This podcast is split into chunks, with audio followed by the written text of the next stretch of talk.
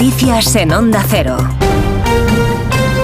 Buenas noches. 2.200.000 gallegos están llamados a elegir hoy al nuevo gobierno de la Junta de Galicia en las elecciones de este domingo, en las que 7.400 efectivos velarán por el normal desarrollo electoral en una jornada de votación que se presenta con el resultado más incierto de las últimas citas electorales en esta comunidad y con previsión de una alta participación. Más detalles del dispositivo electoral Redacción en Galicia, Marta Rodríguez. Hasta que se haga público el recuento del voto en Galicia, 7.400 agentes de Policía Nacional, Guardia Civil y las policías locales y autonómica velarán por la seguridad de esta jornada electoral. Pedro Blanco es el delegado del Gobierno en Galicia. O dispositivo que estará operativo desde hora da mañá e até que se faga público o reconto de votos velará porque a xornada electoral discurra sin incidencias nos 2.346 colexios electorais repartidos por toda a comunidade. Compónse dun total de 7.364 efectivos das forzas e corpos de seguridade estatais, autonómicos e locais, que velerán pola seguridade no exercicio do dereito de voto o día das eleccións ao Parlamento de Galicia.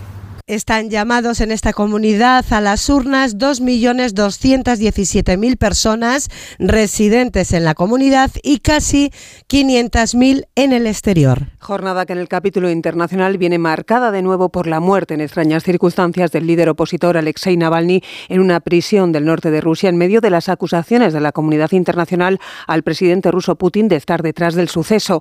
El régimen ruso, mientras tanto, ha aplicado mano dura en la respuesta a las manifestaciones que han recorrido el país en protesta por la muerte de Navalny, con un saldo de más de 230 detenidos, la mayoría en Moscú y San Petersburgo. La madre del líder opositor ha viajado en las últimas horas hasta la cárcel para reclamar el cadáver de su hijo sin conseguirlo. Corresponsal en Rusia, Xavi Colás. Muerte súbita es la primera explicación que han recibido los familiares del líder de la disidencia rusa Alexei Navalny, fallecido en prisión en misteriosas circunstancias. El equipo de Navalny ha exigido que su cuerpo sea entregado a su familia inmediatamente.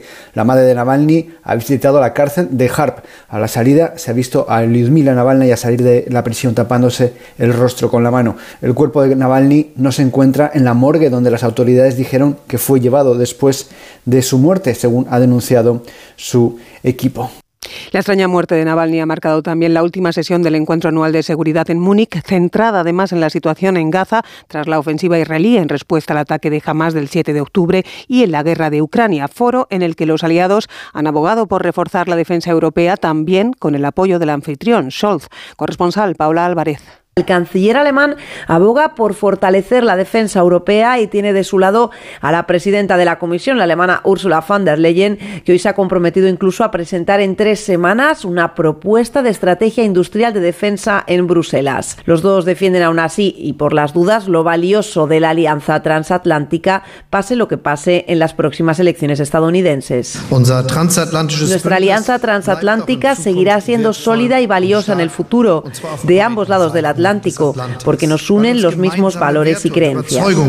Se celebraba también el encuentro de ministros de Exteriores del G7, programado al margen de la conferencia y que ha comenzado con un minuto de silencio por la muerte de Navalny. Por cierto, que el presidente de Estados Unidos, Joe Biden, ha llamado personalmente hoy al presidente ucraniano Zelensky, presente también en Alemania, para garantizarle su apoyo en la guerra contra Rusia en contraposición con el Congreso norteamericano, que en manos de los republicanos se niega de momento a aprobar un nuevo paquete de ayuda militar. Y de vuelta a nuestro país, concentración de cientos de personas este sábado frente al Ayuntamiento de Madrid contra la mascleta prevista para este domingo en la capital y para protestar por el ruido y los efectos para la salud de las personas y las mascotas de la detonación en ese evento de 300 kilos de pólvora. El coordinador de la ONG Anima Naturalis, Jaime Posa, critica el gasto por el consistorio de 46.000 euros en un acto que, en su opinión, puede dañar el ecosistema y a las personas. Este domingo no vamos a poder parar la, la, mascleta, la realidad es esa, que la mascleta va a seguir adelante, pero sí vamos a protestar y vamos a dejar muy claro que Madrid no quiere mascleta, que si quieren patrocinar Valencia hay fallas,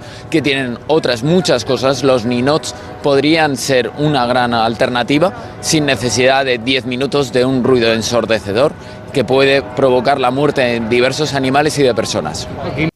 Y en deportes recordamos que este domingo se disputa a las seis y media de la tarde en Málaga la final de la Copa del Rey de baloncesto entre el Real Madrid y el Barcelona. Terminamos más información a las cuatro, las tres en Canarias. Noticias actualizadas también en nuestra web ondacero.es. Síguenos por internet en ondacero.es.